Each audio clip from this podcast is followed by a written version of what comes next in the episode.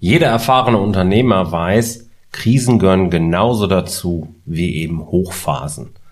Und es ist ein gutes Zeichen, wenn man in einer Krisensituation steckt, denn dann weiß man, dass es bald wieder aufwärts geht. Damit man die richtigen Rückschlüsse und die richtigen Learnings aus so einer Krise zieht, darf man sich natürlich ein paar Fragen stellen und eben auch ein paar Entscheidungen treffen.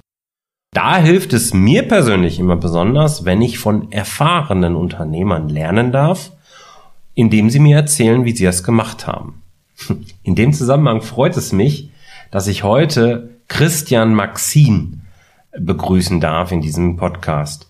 Christian kenne ich seit einigen Monaten über LinkedIn und ist äh, seit 2011 Geschäftsführer des Familienunternehmens DP Electronic.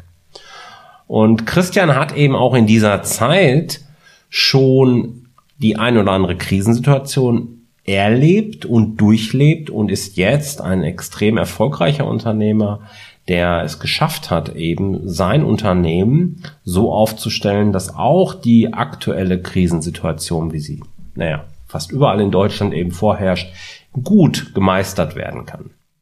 Christian wird uns heute erzählen, wie er es geschafft hat, sein Unternehmen, sein traditionsreiches Familienunternehmen durch die Krise durchzuführen und was er dir so rät, um eben aus Krisen die richtigen Rückschlüsse zu ziehen. Genug der Vorrede, lass uns direkt loslegen. Herzlich willkommen zu Rosartig, der Unternehmerpodcast von deinem Personal CFO. Mein Name ist Jörg Groß und hier bekommst du Tipps und Inspirationen direkt aus der Praxis, die du umsetzen kannst, um dein Unternehmen auch finanziell auf stabile Beine zu stellen. Lass dich anstecken und gehöre zu der Gruppe erfolgreicher Unternehmer, die ihren Weg gefunden haben, wie sie die Zahlen mit ihrem Bauchgefühl kombinieren können. Danke, dass du dabei bist. Lass uns direkt loslegen. Hallo Christian, schön, dass du da bist. Christian, wenn du einer Gruppe von Schülern gegenüberstehst, sagen wir so weiterführende Schule irgendwie, wie erklärst du denen, was du genau machst? Moin, Jörg. ähm, ja, gleich mit einer spannenden Frage rein. Ähm, ich würde mich vorstellen, dass ich äh, Christian Maxim bin, bin der Geschäftsführer bei der Firma DP Elektronik und wir kümmern uns um die Themen Zeiterfassung und Zutrittskontrolle. Und was ich hier konkret mache, ist, ich kümmere mich darum, dass wir ausreichend viele Mitarbeiter im Unternehmen haben, um die Aufträge von unseren Kunden abzuwickeln, dass die Mitarbeiter das Material und die Infrastruktur haben, dass sie hier gut arbeiten können. Ich kümmere mich darum, dass ähm, die Zahlen und sowas rundherum passen. Vielleicht ein Grund, warum wir heute hier auch miteinander sprechen. Und ähm, ja, also eigentlich alles, was so rund ums kaufmännische, organisatorische rundherum geht. Für die Technik habe ich einen Mitgesellschafter, der sich rund um die ganze technische Infrastruktur bei uns kümmert. Okay. Und wie lange machst du das schon? Und wie kam es dazu, dass du in diese Unternehmer, Geschäftsführerrolle so reingerutscht bist oder reingewachsen bist, je nachdem? Ja, eher letzteres. Ähm, also ich habe angefangen 2003 ähm, hier im Unternehmen mit einer dualen Ausbildung, ähm, bin dann bis 2010 ungefähr ähm, ja, ganz normal da reingewachsen, hat, war dann irgendwann mal Prokurist und so weiter und ab 2011 war ich dann zusammen mit meinem heutigen Mitgesellschafter hier auch Geschäftsführer. Ähm, zur kurzen Geschichte 1986 gegründet von meinem Vater. Ähm, und deswegen war damals halt für mich äh, ein gutes Pferd springt nur so hoch, wie es muss. Also habe ich gesagt, ich muss eine Ausbildung machen, ein Studium machen. Kann ich das hier im Unternehmen machen? Er hat gesagt, ja. Und ja, 18 Jahre ist das inzwischen auch schon wieder her. Also so ein ich bin jetzt quasi volljährig im Unternehmen. Volljährig im Unternehmen. Volljährig, ne? Herzlichen Glückwunsch. Ja, ja. also so ein richtiges Familienunternehmen, auf das du, das du da führst. Eigentlich schon, ja. Also ich würde es nach wie vor so bezeichnen. auch wenn ähm, jetzt halt mein Mitgesellschafter mit dazugekommen ist. Das ist jetzt halt also ein, ein Externer, der vorher selbstständig war. Mhm. Ähm, und äh, wir teilen uns das aber ziemlich gut, weil ich halt eher in diesen kaufmännischen, betriebswirtschaftlichen Dingen meine Stärken habe äh, und er halt eher in der Technik sehr, sehr tief drin ist, wo ich weniger tief drin bin. Mhm. Und damit, aber ich würde es nach wie vor eigentlich als Familienunternehmen bezeichnen wollen, ja. Wie groß seid ihr? Nur, dass wir mal eine Größenordnung für die Hörer haben. Aktuell 17 Leute. 17 Leute. Ja, gut, das ist ja schon was. Also eher klein, ne? Aber ja. Ja, halt. ja. Also ich glaube, es gibt den einen oder anderen, der sagt, oh, 17 Leute, das ist schon eine ganze Menge. Ja, äh, andere Unternehmen sagen natürlich, ja, so ein Kleinunternehmen. Genau. halt immer eine Frage der Perspektiven. Genau. Ähm, wie bist du denn oder wie seid ihr als Unternehmen durch die letzten Monate, ja, ja mittlerweile können wir ja schon Ja sagen, denn so durchgekommen? Ich meine, Zutrittskontrollen, ist das gerade ein Thema? Ähm, teils, teils. Also es kommt so ein bisschen, wir, wir sind erstmal grundsätzlich als, wir haben keinen großen Branchenfokus. Das heißt, wir haben vom öffentlichen Dienst, von Bundesministerien bis runter zu kleinen Einzelhändlern, haben wir letztlich erstmal alles bei uns im Portfolio drin.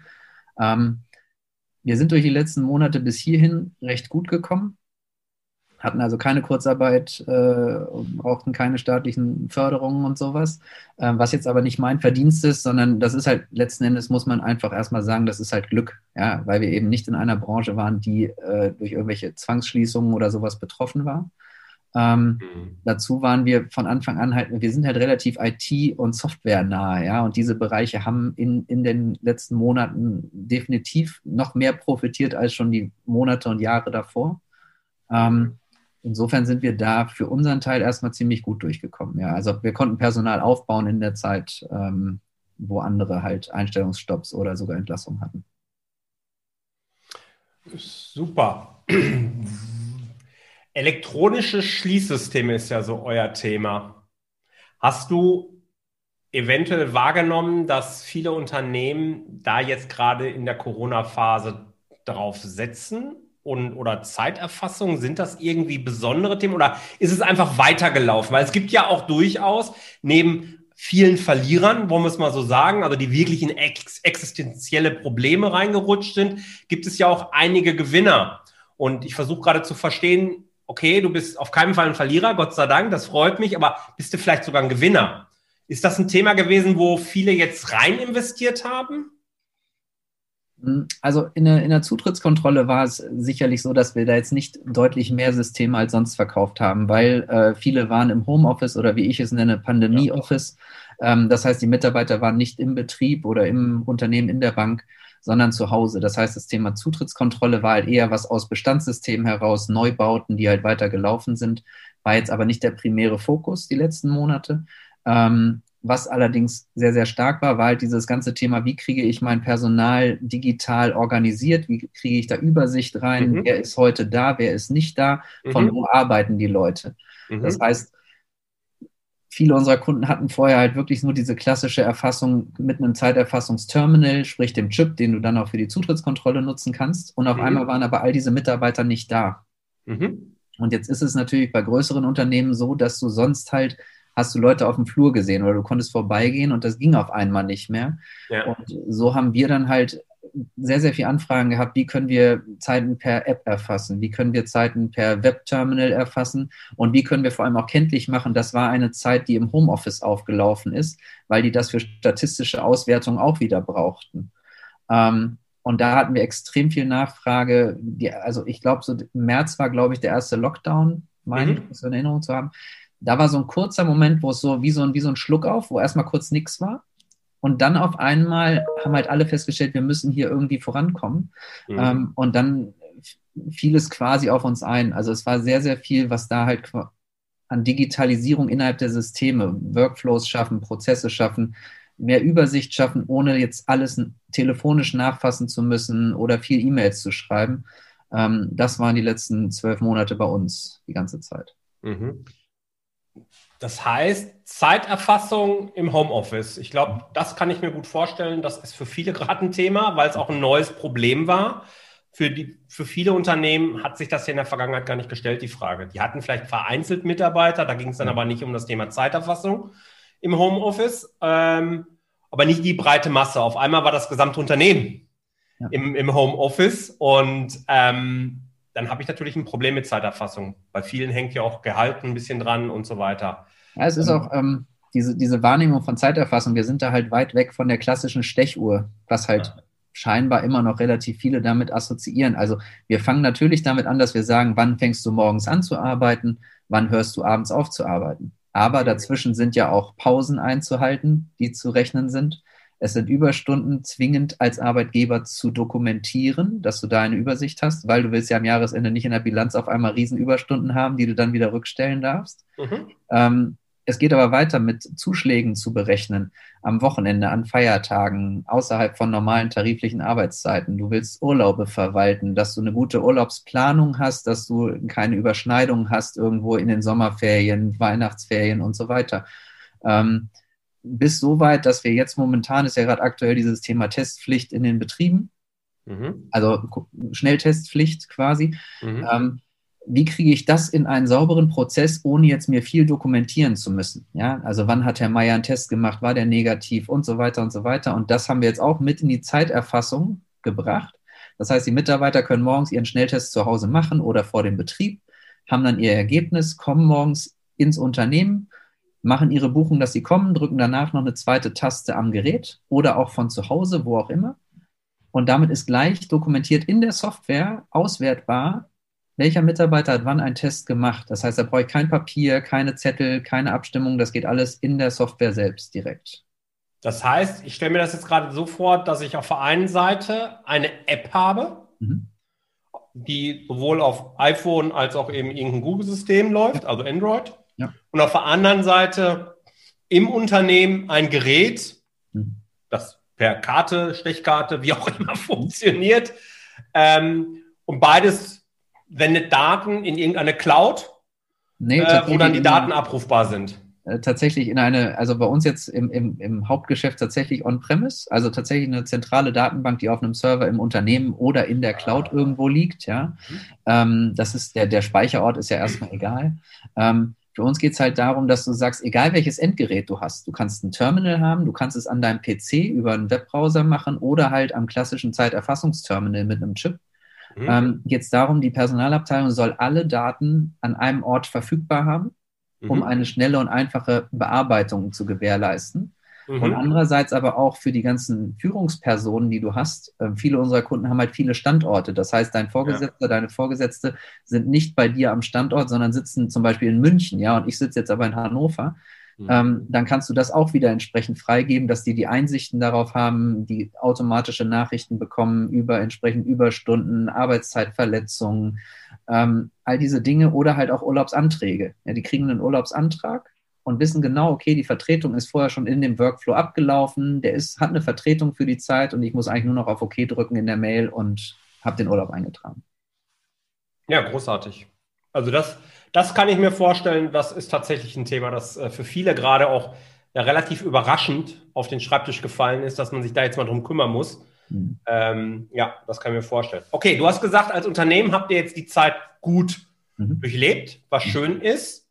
Was habt ihr denn in der Vergangenheit getan, dass ihr heute so widerstandsfähig seid? Also was glaubst du sind denn eure Stärken, gerade vielleicht jetzt so im kaufmännischen Bereich?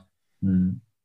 Ähm, also wenn wir jetzt mal davon absehen, dass du irgendwie Vertrieb ein bisschen drauf haben musst, dass du Kalkulation drauf haben solltest, ja, um einfach zu sagen, ich habe am Ende ein profitables Projekt, ja, wo ich nicht drauflege, ähm, ist für mich halt das, das Wichtigste erstmal, was halt auch jeder in seiner Ausbildung mal gelernt hat.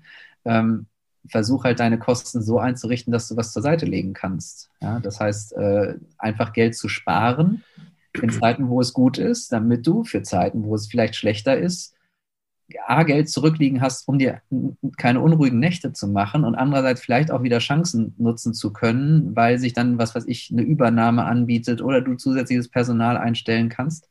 Ähm, tatsächlich, also auch, auch, aus der Historie bedingt, wir kommen da vielleicht gleich noch drauf, ähm, war tatsächlich das Geheimnis sparen. Ja? Also leg halt einen gewissen Teil von dem Geld, was reinkommt, möglichst zur Seite. Ja, da habe ich ja auch gerade eine Podcast-Folge zu gemacht wo es genau um das Thema Rücklagen bilden geht, wie das geht und welche unterschiedlichen Töpfe man mhm. äh, da bedienen sollte. Da packe ich den Link auch nochmal in die Show Notes rein. Du hast jetzt zwei st spannende Stichwörter für mich gesagt. Auf der einen Seite Kosten so anlegen oder so wählen, dass man genügend machen, genügend sparen kann. Da würde ich nochmal reingehen, aber vorab vielleicht das Thema, weil das eigentlich bei jedem meiner Kunden oder auch potenziellen Kunden ein Thema ist, kalkulieren. Mhm. Nämlich kalkulieren, ich sage ja ganz gerne eine BWA, ein G&V, je nachdem. äh, ist, ist die Grundlage für alles, dass das mal ordentlich ist und dann brichst du die ja auf. Im mhm. Grunde auf Produkte, auf Vertriebswege, Kunden, wie auch immer. Wie macht ihr das denn? Weil das ist natürlich nicht so einfach. Mhm. Äh, zwingend, zumindest für jede, für jeden Unternehmer. Also es gibt viele Unternehmer, die da eben vor einem großen Berg stehen und nicht wissen, mhm. wie sollten sie denn vorgehen. Weil natürlich gibt es auf der einen Seite direkte Kosten, auf der anderen Seite gibt es eben ja allgemeine Kosten. Wie mhm. habt ihr das gemacht? Ja gut, wir haben ähm, ja, vielleicht ein bisschen zurück in der Geschichte. Also es war so, dass wir in der Zeit, wo ich hier reingekommen bin, also 2003 bis 2010, äh, war es so, dass wir da, glaube ich, die größte Krise in den mittlerweile 35 Jahren Unternehmensgeschichte hatten. Das heißt, wir haben äh, tiefrote Zahlen gehabt, wir haben äh, relativ groß Darlehen aufnehmen müssen, um das irgendwie quer zu finanzieren. Also wir waren wirtschaftlich tatsächlich, als, als wir an dieser Entscheidung standen, machen wir hier weiter oder nicht, äh, also war auf jeden Fall siebenstellig ungedeckter Verlustvortrag ähm, und halt die Fragestellung, machen wir weiter oder, äh, also schließen wir zu oder machen wir weiter? Mhm. Ähm, und aus dieser Situation heraus kommst du natürlich am Ende erstmal an den Punkt, wo du sagst, okay, ich muss auf der einen Seite irgendwie Rentabilität erhöhen, auf der anderen Seite Kosten sparen. Dann sind wir wieder bei diesem Punkt. Das mhm. heißt, wir haben am Ende geguckt, was nehmen wir momentan für unsere Dienstleistung pro Stunde das ist der eine Punkt, also die Kalkulation der, der Stundensätze, was wir nach draußen abrechnen. Andererseits die Kalkulation, was wir an Materialzuschlägen und sowas rechnen.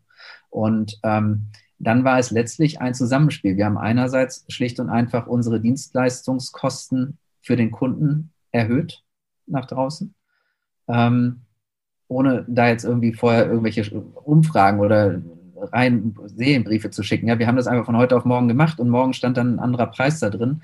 Ähm, das war zwar nicht zwingend nur lustig, ja, da gab es auch ein paar Gespräche, die jetzt nicht so nett waren, aber am Ende ist halt die Diskussion immer die gleiche. Du kannst um 4 Euro deinen Stundensatz erhöhen, du wirst die gleiche Diskussion am Ende haben wie bei 40 Euro. Das ändert sich nicht. Ähm, das war das eine. Ähm, und dann haben wir tatsächlich einfach nur geschaut, dass wir quasi unsere Kosten so gut es geht wie ein Startup eigentlich, ja, so Bootstrapping, ja, dass du einfach sagst, okay, ich habe so und so viel Geld nur zur Verfügung, was mache ich damit? Mhm. Und das war unser Weg quasi schon zu gucken, wie können wir Infrastrukturen verbessern, wie können wir neuere Laptops anschaffen. Zum Beispiel Laptops kaufen wir bis heute immer nur refurbished. Ist aus der Zeit noch. Wir kaufen nie neue Laptops, wir kaufen immer nur quasi generalüberholte. Das hat sich so eingebrannt aus der Zeit. Mhm. Ähm, und am Ende musst du dann halt, es ist ja, es sind ja mehrere Faktoren. Das eine ist Kalkulation. Ja, kalkuliere halt so, dass du nicht irgendwie drauflegst. Du kannst nicht mit einer 5% Marge in unserem Bereich kalkulieren. Das funktioniert nicht. Das heißt, du musst da schon ein bisschen mehr drauf tun. Andererseits musst du wieder gucken, was sind Fehlerquellen, die dich Geld kosten und schule deine Mitarbeiter, weil deine Kalkulation ist nur so lange gut, wie du sie auch tatsächlich so hast, dass du nicht im Nachgang nochmal 100 Mal nacharbeiten hast. Ja? Mhm. Das heißt, ich, ich glaube, man kann es nicht isoliert betrachten, nur auf Kalkulation, sondern du musst halt eine, eine solide Kalkulation haben und andererseits aber auch wieder Geld und Zeit investieren in die Ausbildung deiner Mitarbeitenden, weil wenn die das gut machen, wenn das standardisiert ist, wenn du weißt, wie was zu machen ist, hast du im Nachgang weniger Fehlerquellen und die kosten dich ja sonst auch Geld in der Wiederherstellung quasi des Ursprungszustandes. Und das war, glaube ich, so das Gesamtkonzept dahinter einerseits Kalkulation, ja, Preise, Deckungsbeiträge und sowas hoch. Andererseits standardisieren, Ausbildung, Know-how aufbauen, um halt Fehlerpotenzial zu minimieren und auch Ausführungszeiten dann auch wieder zu beschleunigen. Mhm. Gehen wir mal auf das Thema Produktkalkulation. Also ich habe jetzt verstanden, das war mir vorher auch wirklich nicht bewusst. Ihr habt, ihr habt im Prinzip zwei Preise. Auf der einen Seite einen Produktpreis, wo ihr natürlich die Materialkosten, Zuschläge und so weiter berechnen müsst. Und auf der anderen Seite habt ihr einen Dienstleistungspreis, wenn ihr irgendwie wahrscheinlich Wartung macht und so weiter. Ähm, gehen wir mal auf den Produktpreis. Mhm. Wie, wie, wie machst du das? Also gerade so dieses Thema, ich habe jetzt, ich kaufe jetzt irgendwelche Komponenten ein, nehmen wir mal so ein Zeiterfassungsterminal, was wir im Betrieb dann wirklich haben, kaufst die ganze Hardware ein, ihr, ihr, ihr erstellt die Hardware, ihr produziert die dann auch? Nee, wir kaufen es quasi zu. Also das ist ihr, so ihr kauft das zu, okay. Okay, ihr kauft die jetzt also zu und jetzt verkauft ihr die ganzen, äh, dieses Terminal. Mhm. Ihr habt aber mehrere Produkte ja wahrscheinlich. Wie, wie geht ihr damit um, jetzt die Kosten dem jeweiligen Terminal richtig zuzuordnen? Wie war da euer Workflow? Also ich will jetzt natürlich keine Details in der Kalkulation hören, sondern ähm, mir geht es wirklich darum, wie habt ihr euch organisiert? Wie seid ihr da reingewachsen, dass das eben heute für euch äh, ja so ein Hand, Handwerkszeug ist, das in den Alltag einfach übergegangen ist? Ja. Ähm, gut, also dadurch, dass wir, wir, wir kaufen sowohl Software als auch Hardware erstmal zu und mhm. also quasi ein Standardprodukt und machen dann das ganze Customizing drumherum. Ähm, das heißt, unser Einkaufspreis ist an der Stelle erstmal festgelegt, ja, über die, mhm. den Verkaufspreis quasi des, des, des, des Herstellers. Ähm, und dann ist es so, dass wir ähm, halt erstmal einen standardmäßigen Verkaufspreis bei uns im System hinterlegt haben und dann ein Angebot zusammenstellen. Ja, der Kunde möchte sieben Zeiterfassungsterminals haben, mhm. er möchte das Ganze mit einer App machen können und er braucht eine Software für 200 Mitarbeiter. Mhm. Dann packst du das alles zusammen, dann kommt der Dienstleistungsanteil dazu Mhm. Und wir sind mittlerweile an dem Punkt, dass wir sagen, wir machen das in der Regel gar nicht mehr über dieses klassische Leistungsverzeichnis, wo du Einzelpositionen bepreist tatsächlich, sondern wir gehen tatsächlich in ein Paket mittlerweile hinein, wo wir sagen, okay, du hast einmal eine Basisanforderung, da kannst du wirklich nur die grundlegendsten Sachen mitmachen. Du hast einmal Standard und du hast einmal tatsächlich, wo auch Zusatzfunktionen drin sind, die du jetzt vielleicht mhm. noch gar nicht brauchst. Also Pakete ähm, gebildet. In Paketen. Die werden jeweils immer individuell kalkuliert, weil jedes Unternehmen dann doch unterschiedlich ist wieder. Mhm. Aber ich finde persönlich, wenn ich irgendwo hinkomme und ich habe was mit Dienstleistungen, ja, dann finde ich es persönlich immer sehr unschön, wenn mir jemand sagt, ja, wir machen das mal nach Zeit und Aufwand. Ja, und wir schätzen, unser Aufwand ist wahrscheinlich nur zwei Stunden. Leider sind jetzt am Ende 16 Stunden rausgekommen. Das finde ich persönlich immer doof und ich habe auch persönlich als Geschäftsführer keine Lust auf dieses Telefonat mit meinem Kunden. Ja, mhm. weil der nämlich sagt, ich bin davon ausgegangen, dass das so funktioniert. So, dementsprechend sagen wir einfach, wir haben einen Paketpreis und dieser Paketpreis ist pauschaliert. Mhm. Dein Preis, wenn du so unterschreibst, ist dieser Preis, egal ob wir dann noch 30 mal extra rennen müssen, dieser Preis ist gefixt. Ähm, um jetzt auf deine Frage zurückzukommen, wir wissen halt, was ist unser Einkaufspreis und wir wissen von der Kalkulation des Paketes, wie viel Puffer wir da quasi drin haben. Ich sehe es aber persönlich so, wenn ich jetzt am Ende mich verkalkuliere, dann ist das halt mein Risiko. Ja, weil ich einfach sage, der Kunde hat einen Anspruch darauf, sonst spricht er keinen Experten für so ein Thema an. Ja, der weiß nicht, wie lange etwas dauert. Ich muss ihm also einen Preis geben und nennen und der muss halt für ihn kalkulierbar sein. Und dann muss ich zusehen, dass er für mich auskömmlich ist. Und natürlich ist es bei uns so, mal haben wir ein profitableres Projekt und mal haben wir ein weniger profitableres Projekt, weil auch bei uns läuft nicht jeden Tag immer alles 1000 Prozent sauber. Mhm. Und das heißt, da musst du halt einfach gucken, nur wenn deine Kalkulation von Anfang an auf Knirsch und Knapp gemacht ist, dann bist du halt irgendwelche Ausreißer oder sowas halt nicht gewohnt. Und das führt halt zu Stress und im Zweifelsfall halt auch wieder zu einer gewissen Schieflage auf der finanziellen Seite. Ne? Ja, das rundet das schön ab. Also ich stimme dir übrigens zu, diese äh, zeitabhängige Verrechnung. Also ich denke mir manchmal, dann hat der Unternehmer sein Business nicht wirklich im Griff, weil er weiß ja offensichtlich gar nicht genau, wie lange er braucht. Warum sagt er mir zwei Stunden und braucht dann 16? Kann ja nicht sein. Kann ja jetzt nicht an meiner Wand liegen, wo du das Ding anbringst kleine, oder kleine meine IT-Infrastruktur oder so, sondern das erwarte ich ja von einem Profi im Grunde, dass ihr das im Vorfeld checkt. Ihr macht ja wahrscheinlich auch so eine, so eine Erstanalyse, so was ja. brauchen wir denn eigentlich? Und dann erwarte ich ja, dass das Ganze passt. Also insofern ein Plädoyer für die Pakete.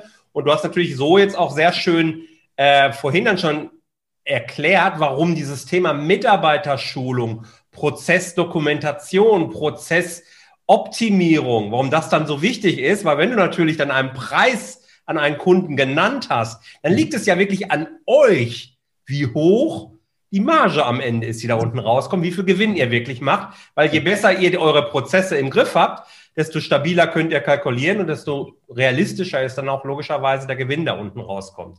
Exakt. Ja, wunderbar. Das heißt, ein Nachkalkulationsprozess gehört bei euch zum Standard? Macht ihr das für jeden Auftrag oder macht ihr das dann so, ja, bei größeren Auftragen machen wir das mal und ansonsten stichpunktartig oder gar nicht? Ich äh, kann dir dazu sagen, ich bin gar nicht so ein zahlenverliebter Mensch. Ja, also äh, das ist da für dich eine extrem harte Erkenntnis. Ja. Ähm, es, ist, es ist am Ende tatsächlich so, dass, ähm, ich sag mal, für, für uns ist es halt einfach so, dass wir unsere Grundkalkulation einfach mal sicher drauf haben. Das, was ich sicherlich mache, ist, dass ich von Zeit zu Zeit mir halt eine BWA angucke, ähm, dass ich äh, sicherlich auch ein, vielleicht erzähle ich nachher noch ein bisschen was zu unserem Kontomodell, das ist nämlich tatsächlich ganz interessant. Ähm, aber es ist kein Management bei Kontostand, ja, das halte ich auch für Quatsch, Danke. ja, weil es, äh, also, ne, spielt dir sicherlich in die Karten. Aber ähm, ich sage mal, um jetzt grundsätzlich zu wissen, habe ich Cashflow, funktioniert das hier grundsätzlich oder lege ich halt drauf? Kann ich schon mit einem gewissen Zeitstrahl über Kontostände gucken, ob das grundsätzlich passt? Klar. Wenn ich meine BWAs an den entscheidenden Punkten mir regelmäßig mal vom Steuerberater, auch ein sehr wichtiger Punkt, Steuerberater, der kann dich nur so gut beraten, wie du ihn auch informierst, sonst kann er dich mhm. nämlich nicht beraten. Mhm. Ähm, und dann bist du tatsächlich in so, in so einem guten Prozess drin, um quasi deine, deine Zahlen im Griff zu haben. Also ja, von Zeit zu Zeit mal auf die Zahlen drauf gucken, aber auch da habe ich wieder das Gefühl, wenn du deinen dein Laden halbwegs kennst, wenn du weißt, wie das halbwegs funktioniert, dann weißt du gerade, ob es ganz okay ist, ob es sehr gut ist oder ob es gerade nicht läuft. Ja, dafür genau. brauche ich keine BWA. Ja, die BWA dokumentiert es mir dann vielleicht noch. Ja, aber ich denke, wenn du es so ein bisschen im Gefühl hast und dich darum kümmerst, äh, dann weißt du schon, wo du stehst gerade. Ja, du brauchst halt das kleine einmal eins. Du musst sie halt grundsätzlich lesen können. Ich sage halt grundsätzlich, das ist meine Empfehlung, einmal pro Monat ein paar Minuten mit so einer BWA verbringen. Das reicht aber nicht alleine. Es sind da noch ein paar andere Informationen, Konten, klar, logisch auch gucken, dass man so das Gesamtsystem hat. Dafür empfehle ich ja dann immer ein so ein Dashboard. Das kann relativ einfach sein. Das muss nichts Besonderes sein. Das kann ich mir auch zubereiten oder aufbereiten lassen von jemand Dritten. Ähm, aber dass ich da als Unternehmer eben regelmäßig reingucke, um dann die wesentlichen Stellschrauben, und das darf in so ein Dashboard dann eben auch rein, die du vielleicht aus dem operativen Geschäft her kennst, um die eben dann in Verbindung mit den Zahlen zu bekommen, sodass Bauchgefühl und Zahlen wieder eine Sprache sprechen können. Und wenn das ist, dann ist alles gut. Kein Mensch sagt, dass kleinere Unternehmen äh, bis 150 Mitarbeiter, was heißt kein Mensch, also ich sage das nicht.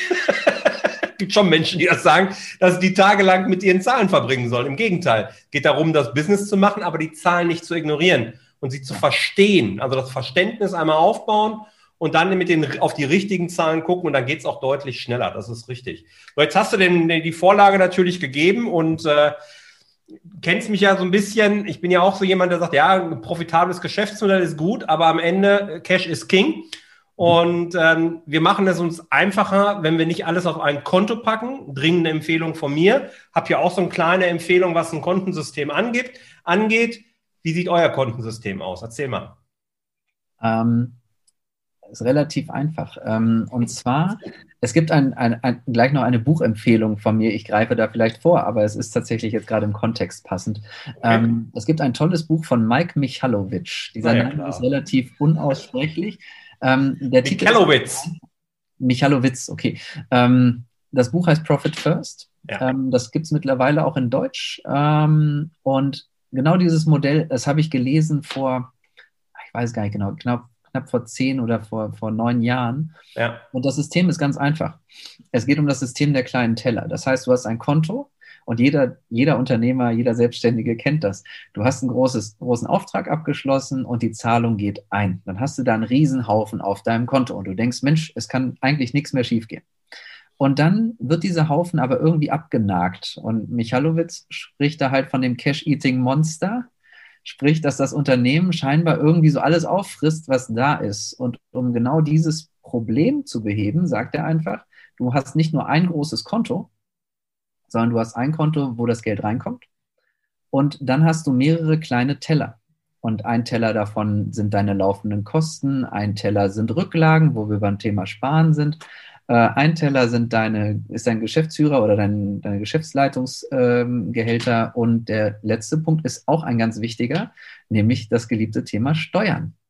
Richtig. Und ähm, nach dem System arbeiten wir hier jetzt seit also x Jahren und ich kann das tatsächlich jedem, egal wie groß, wie klein der Umsatz ist, also es ist einer meiner drei besten Entscheidungen, die ich, glaube ich, in den letzten Jahren getroffen habe. Genau dieses Kontomodell, weil es für dich extrem einfach ist, alles nachzuvollziehen und auch zu delegieren. Das heißt, ich kümmere mhm. mich da gar nicht mehr drüber, aber du kannst einfach sagen, du kriegst 1000 Euro aufs Konto drauf und dann wird prozentual auf die einzelnen Teller verteilt. Und dann können auch 10.000 reinkommen und auch 100.000 reinkommen. Und die Verteilung ist immer die gleiche. Richtig. Und, am, und dadurch hast du immer eine Übersicht dazu, wie, wie läuft es gerade. Das ähm, ist sehr, sehr simpel und gut. Wie hast du die Prozentsätze definiert? Äh, zu der Zeit, wo ich es gelesen habe, gab es nur auf Eng äh, also US-Englisch. Ähm, ich glaube, in der deutschen Version ist es tatsächlich auf deutsches Steuersystem und sowas auch ein bisschen angepasst worden. Ähm, bei uns ist es so, dass wir ähm, mit 10, 10, 19, also Rücklage 10, äh, Geschäftsführergehälter 10, äh, Steuer 19 Prozent, ja, kann man drauf kommen, 19 Prozent und so, warum? Ähm, und der restliche Teil bleibt dann quasi für operativ über. Mhm. Ähm, und das, das, das geht sich relativ gut aus insoweit, als dass du halt, du hast zwar 19 Prozent jetzt deine ganz normale Mehrwertsteuer drauf, hast natürlich Vorsteuer, die du dann wieder gegenrechnen kannst, aber es kommen auch wieder Lohnsteuern, die dann auch wieder von dem Steuerkonto runtergehen. Ja, du hast ja noch andere Ertragssteuern, also die 19 Prozent. Genau. Also die, die Verbindung sollte jeder nicht einfach so hernehmen, ah, ich habe 19 Prozent Umsatzsteuer, deswegen ist es so. Genau. Das ist schon ein bisschen diffiziler, ja. äh, weil ich habe ja neben Umsatzsteuer, habe ich ja eben auch noch eine Lohnsteuer, hast du richtigerweise gesagt, ich habe aber auch Ertragssteuer. Je nach Unternehmensform ist es eben eine Einkommensteuer oder eine Körperschaftsgewerbesteuer, je nachdem. Und das darf ich ja auf dem Steuerkonto letzten Endes dann berücksichtigen, ist genau. richtig, ja. ja. Den, ähm, also vielleicht noch kurz zur Psychologie der Punkt dahinter ist ja, und das, das stelle ich bei quasi eigentlich allen fest, äh, dieses ja. Thema Steuern ist ja bei niemandem beliebt. Ja, also die wenigsten, die ich kenne, sagen, ich zahle gerne Steuern. Ja. Ähm, und ich habe mir das irgendwann mal relativ einfach gemacht und habe gesagt, ich verstehe das nicht mehr als die Zwangsabgabe an den Staat oder irgend sowas, sondern ich sage einfach, ich bin der Geldeinsammler fürs Finanzamt. Und das Geld, was da liegt, das gehört gar nicht uns wir sammeln das immer nur für vier Wochen und danach können wir es endlich weggeben, damit es dann auch wieder weg ist. Ähm, das ist letztlich nur eine psychologische Thematik, aber ich, ich glaube, man, ich meine, es ist ja letztlich so ein, so ein Ding, da kämpfst du gegen eine Windmühle wie Donkey Shot, ja. Ja, weil sich jeden Monat neu über Steuern aufzuregen, macht halt keinen Sinn. Hast ja. du aber dieses System, hast du auch das Problem Steuer damit direkt erledigt, weil es einfach gefixt ist und du hast auch kein Problem, oh, da kommt eine Nachzahlung, ja, das liegt da schon, kannst du bezahlen. Ja, nee, das ist, das ist richtig. Also es, Steuern sind halt Teil des Rahmens. Ja, wir haben uns entschieden, unternehmerisch tätig sein zu wollen und gehört das einfach dazu. Punkt. Und du hast es sehr schön gesagt, ich mag diesen psychologischen Knick, den du da äh, geteasert hast, äh, sag ich mir ähnlich auch. Ja, das ist einfach Geld, das ich für den Staat oder für das Finanzamt einsammle. Punkt. Gehört mir aber nicht. Das ist eben wichtig. Also ein Steuerkonto neben dem Rücklagenkonto ist super, super wichtig. Und die Überweisung machst du dann aber manuell, ne? Also, weil es gibt ja kein, System, glaube ich. Also da könnte ich jetzt auch so, was lernen, wenn es ein System okay. gäbe, mhm. das die Einnahmen trägt und automatisch eine entsprechende Überweisung äh, tätigt im Prozent von den Einnahmen. Nee, das äh, ja, ist tatsächlich eine manuelle Umbuchung ja. an der Stelle. Genau. Ähm, ich könnte jetzt noch direkt äh, Tipp 2 dazu anschließen. Ja, hau raus, klar. Ähm, die beste Entscheidung in den letzten also eigentlich meiner gesamten Geschäftsführertätigkeit, muss man tatsächlich sagen, äh, war die Entscheidung dazu, äh, Factoring einzuführen. Mm. Ähm, jemand, der es noch nicht kennen sollte, Factoring heißt eigentlich, du schreibst die Rechnung, gibst sie an eine äh, mit dir in Verbindung stehende Factoring-Bank. Die übernimmt quasi äh, das Risiko, behält dafür einen kleinen Prozentsatz ein, der sich in der Regel im Skonto-Bereich oder gar darunter bewegt genau. ähm, und zahlt dir dann aber die restliche Summe sofort aus. Äh, das vielleicht wieder so rückblickend aus der Zeit, wo wir herkommen. Das heißt, mhm. äh, relativ hohe Verbindlichkeiten, nicht so viel Geld auf dem Konto. Wie kannst du quasi Liquidität planbar sicherstellen? Mhm. Ähm, und das haben wir seitdem laufen und wir haben es auch nie geändert. Und das hat halt tatsächlich diesen Vorteil, einmal diese vier, dieses Vier-Konten-Modell oder Fünf-Konten-Modell, wenn man es genau nimmt, in Verbindung mit Factoring, um dann einfach zu sagen, okay, ich schick, stelle heute die Rechnung und habe heute Nachmittags das Geld auf dem Konto, mache meine Verteilung. Das heißt, ich habe faktisch sogar noch eine Echtzeit-Finanzierung, äh, ja, und kann immer damit planen. Ähm, das, also es gibt für mich eigentlich gar kein Argument, es nicht zu nutzen. Weil genau. der, Vorteil, die, die, die, dann heißt es immer, das ist so teuer. Aber ganz im Ernst, wenn du in der Lage bist, heute zu wissen, dass du heute Abend, weil du heute die Rechnung stellst und du hast heute Abend das Geld auf dem Konto, ich glaube nicht, dass das Argument ist, dass du dann irgendwie vielleicht deine 2% davon abdrücken musst. Weil wenn wir jetzt, wir sind heute beim 26. des Monats, das heißt, Gehälter stehen wieder an, ähm, und du stellst fest, da fehlen gerade noch zweieinhalb, 3.000 Euro. Hm. Und du hast vielleicht Aufträge gehabt, ja, und du hast vielleicht auch schon die Rechnung gestellt, aber leider sind die Rechnungen noch ganz normal im Zahlungsziel und das Geld ist nicht da. Genau. Und das ist halt so ein Teufelskreis, den, glaube ich, ganz viele kennen. Ja. Was du damit sofort erledigst. Du stellst fest, dir fehlen 3, 2000 Euro, 3000 Euro. Du schreibst heute eine Rechnung, du hast heute Nachmittag das Geld da, du bezahlst Gehälter einfach so. Ähm, ich glaube, das ist relativ nah an der Lebensrealität in vielen Unternehmen dran. Da liegt das Geld ja nicht wie Heu irgendwo im Speicher und die wissen nicht, wohin damit. Ja, das ist genau das Thema. Ne? Mach, dein, mach, mach dein Businessmodell im Schritt eins. Naja gut, ich sage ja immer, Schritt eins ist erstmal überhaupt die Übersicht zu schaffen. Wo mhm. steht mein Unternehmen? Dann mach dein Geschäftsmodell profitabel, identifiziere die Gewinnbringer und schmeiß die ganzen Euro-Diebe raus Dazu gehören dann auch irgendwelche Kostengrößen, die man nicht wirklich braucht, mhm. um das Business zu treiben. Und dann bring das, den Gewinn, den du dann erwirtschaftest, bring ihn aufs Konto. Und da hast du zwei wunderbare Tipps ihm noch gegeben. Hast du noch einen dritten Game Changer Tipp aus deiner Erfahrung? Dann haben wir so die magischen drei Stellschrauben. Ähm, ja, tatsächlich, also das, das wird manchmal falsch verstanden. Ähm, ich, ich spreche da jetzt aus, ausdrücklich nur für die Geschäftswelt und nicht fürs Privatleben. Ja, wir reden hier sowieso nur Geschäftswelt. Ja, ja, Es, ist aber, es ist aber wichtig, weil man an der Stelle immer sehr, sehr schnell so in eine falsche Richtung aufgenommen wird. Ähm, ich sage immer, im, im Geschäftsleben ist mit Geld alles lösbar, jedes Problem. Das gilt im Privaten nicht. Aber wenn du jetzt bei, deinem, bei deiner Wichtigkeit, bei deiner Priorität bist, das Erste, was du machen musst, ist halt verkaufen, ja, um ja, quasi überhaupt erstmal Geld reinzubekommen. Hast du irgendwann mehr Geld, hast du auch die Möglichkeit, dir einen Coach zu kaufen. Du hast die Möglichkeit, dir jemanden für die Buchhaltung zu kaufen. Du kannst dir einen Steuerberater dafür leisten. Du kannst dir Dienstleister dazu kaufen. Das geht aber nur mit Geld. Aber das ist, also das Wichtigste ist erst einmal ähm, Dinge verkaufen, um überhaupt erstmal Geld reinzukriegen, weil du dann mit Geld im Geschäftsleben tatsächlich nahezu jedes Problem lösen kannst. Ähm, deswegen ist Geld da schon nicht unwichtig, ähm, weil es dir absolut. eben im Geschäftsleben definitiv halt Probleme lösen kann. Ja, absolut. Äh, Cash is King, ne? sage ich ja auch immer. Alles andere ist schön. Und es fängt an, wenn ich ein profitables Geschäftsmodell haben will, dass ich eben auch meine Produkte in den Markt bringe. Wenn ich es nicht schaffe, dann betreibe ich ein Hobby, aber kein Unternehmen. Ist halt so. Ja, also Kommt jetzt noch zu hier, das fällt mir halt auch. Ich habe gest, hab gestern so ein Video von Frau Lagarde gesehen, wo es darum ging, dass es doch total attraktiv sei, sich äh, zu verschulden. Ähm, tatsächlich ist äh, so einer der ersten Tipps, den ich mal von Bodo Schäfer, glaube ich, gelesen habe in einem Buch von ihm, ähm, dass du einfach, wenn, wenn es bei dir gerade nicht so ist und du hast halt Verbindlichkeiten, was ja völlig legitim ist, ja, man hat eine Kontokorrentlinie oder ein, Darlehen oder einen Kredit, ähm, dann ist es meiner Meinung nach so, dann muss ich halt erstmal salopp gesprochen halt mein Hintern, die Backen da mal zusammenkneifen und kann halt nicht riesen Ausgaben fahren, sondern ich werde halt erst einmal äh, ein bisschen Geld zur Seite legen, um diese Verbindlichkeiten abzutragen.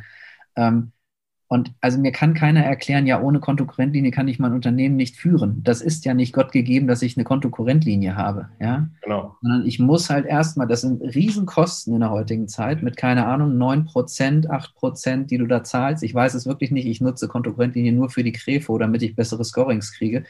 Ähm, aber sieh halt zu, dass du aus deinem eigenen Geld heraus arbeiten kannst. Und wenn du da noch nicht bist, dann sieh halt zu, dass du da erstmal rauskommst und dann bist du irgendwann bei Null.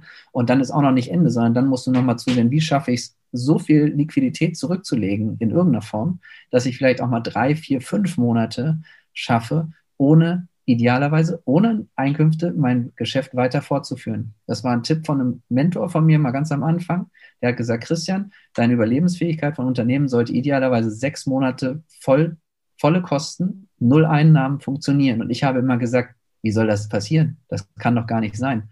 Und letztes Jahr im März kam Covid. Und ich habe, es hat uns halt nicht getroffen, aber ich habe das erste Mal gesehen, dass es tatsächlich möglich ist. Und das ist halt wichtig. Ja, es, du brauchst eine Rücklage dafür, um im Zweifelsfall eine schlechte Zeit überbrücken zu können.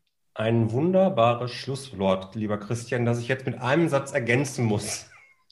Ich war nicht der Mentor. ja, das ist an der Stelle, glaube ich, jetzt nicht ganz unwichtig, weil es ist ja exakt das, was ich jedem empfehle. Du darfst dahin arbeiten, dass du sechs Monate Liquiditätsreserve, nenne ich das, eben haben darfst, damit, wenn die Dinge passieren, und es muss nicht immer eine so große Krisensituation sein, wie wir sie gerade äh, Gott, äh, leider Gottes erleben, sondern es kann auch mal die große Baustelle vor der Haustür sein. Ja, um aber ein ganz anderes Thema sein, wo auf einmal die Kunden nicht mehr zu dir kommen können und dann fällt dein Umsatz von 100 auf 10 Prozent zurück. Du brauchst halt mindestens sechs Monate Luft, um dich eben notfalls auch freischwimmen zu können. Lieber Christian, vielen, vielen Dank. Da waren viele Tipps dabei. Äh, hat mir riesen Spaß gemacht und ja, alle Links zu dir packe ich natürlich in die Show Notes rein. Danke, dass du da warst. Das war mein Interview mit Christian Maxin von DP Electronic. Vielen Dank, lieber Christian, dass du dir Zeit genommen hast und so offen über den Werdegang in deinem Unternehmen gesprochen hast. Äh, hat mir sehr viel Spaß gemacht und ich bin sicher, da sind viele, viele Insights dabei, viele Einblicke, die für einige äh, Hörer wirklich interessant sind. Ja, und du, lieber Hörer, danke, dass du dabei warst. Hör dir gerne die Folge auch noch ein zweites Mal an, weil mir ist durchaus bewusst, dass Christian einige Dinge angesprochen hat. Ja, die darf wirklich jeder Unternehmer durchlaufen und er hat viele, viele gute Tipps gegeben, die wirklich viele von uns hier ähm, weiterbringen können. Klasse, ich werde alle Links zu Christian natürlich auch in die Shownotes packen. Ich freue mich dann, wenn du nächste Woche wieder dabei bist, wenn es heißt Großartig, der Unternehmer-Podcast. Vielen Dank, dass du dabei warst. Wenn dir diese Folge gefallen hat, dann vergiss nicht, diesen Podcast zu abonnieren. Und wenn du das nächste Mal eine gute Freundin oder einen Freund triffst, dann vergiss nicht, von Großartig, dem Unternehmer-Podcast vom Personal CFO zu erzählen. Mein Dank ist dir sicher und bis dahin bleib erfolgreich und sei großartig. Dein Jörg.